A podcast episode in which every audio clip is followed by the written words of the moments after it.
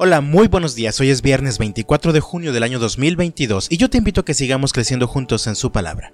Dice la Biblia en el Salmo 63, en los versículos 1 al 8. Oh Dios, tú eres mi Dios, de todo corazón te busco, mi alma tiene sed de ti, todo mi cuerpo te anhela en esta tierra reseca y agotada, donde no hay agua. Te he visto en tu santuario y he contemplado tu poder y tu gloria. Tu amor inagotable es mejor que la vida misma. Cuánto te alabo. Te alabaré mientras viva, a ti levantaré mis manos en oración. Tú me satisfaces más que un suculento banquete. Te alabaré con cánticos de alegría. Recostado me quedo despierto, pensando y meditando en ti durante la noche. Como eres mi ayudador, canto de alegría a la sombra de tus alas.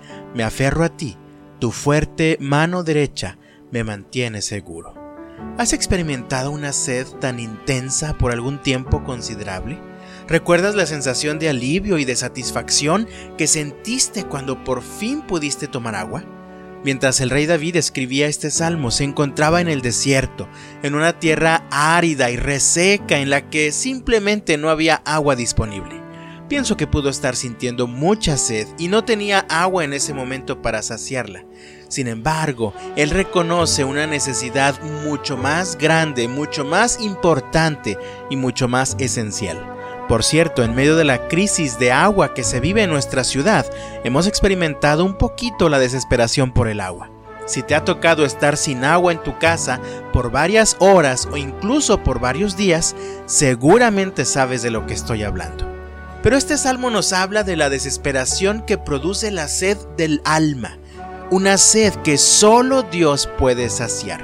Así que David reconoce que su alma tiene sed de Dios, de tal manera que en los siguientes versículos expresa que la misericordia del Señor es mejor que la vida misma y que la presencia de Dios en su vida le satisface mucho más que un suculento banquete.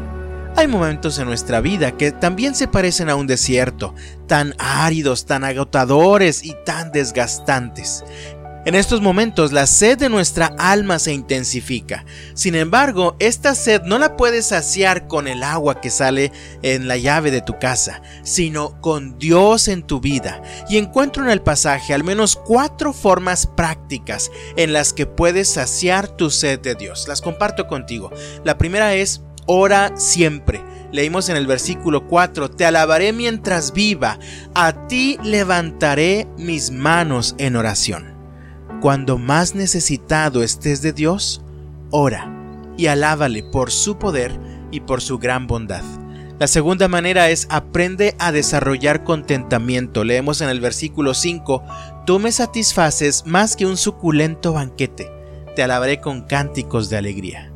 ¿Sabes cuál es una de las claves más importantes para iniciar tu recuperación después de una crisis o pérdida importante? No es cuando olvidamos lo que ha pasado sino cuando somos capaces de recordar y agradecer. Cuando somos capaces de dejar de quejarnos o torturarnos a nosotros mismos con preguntas necias. Cuando somos capaces de reconocer que el Señor es suficiente para satisfacer nuestra alma como nada más en la vida lo puede hacer. Esto es el contentamiento que todos necesitamos para poder experimentar el gozo, la paz y la plena satisfacción en nuestra vida.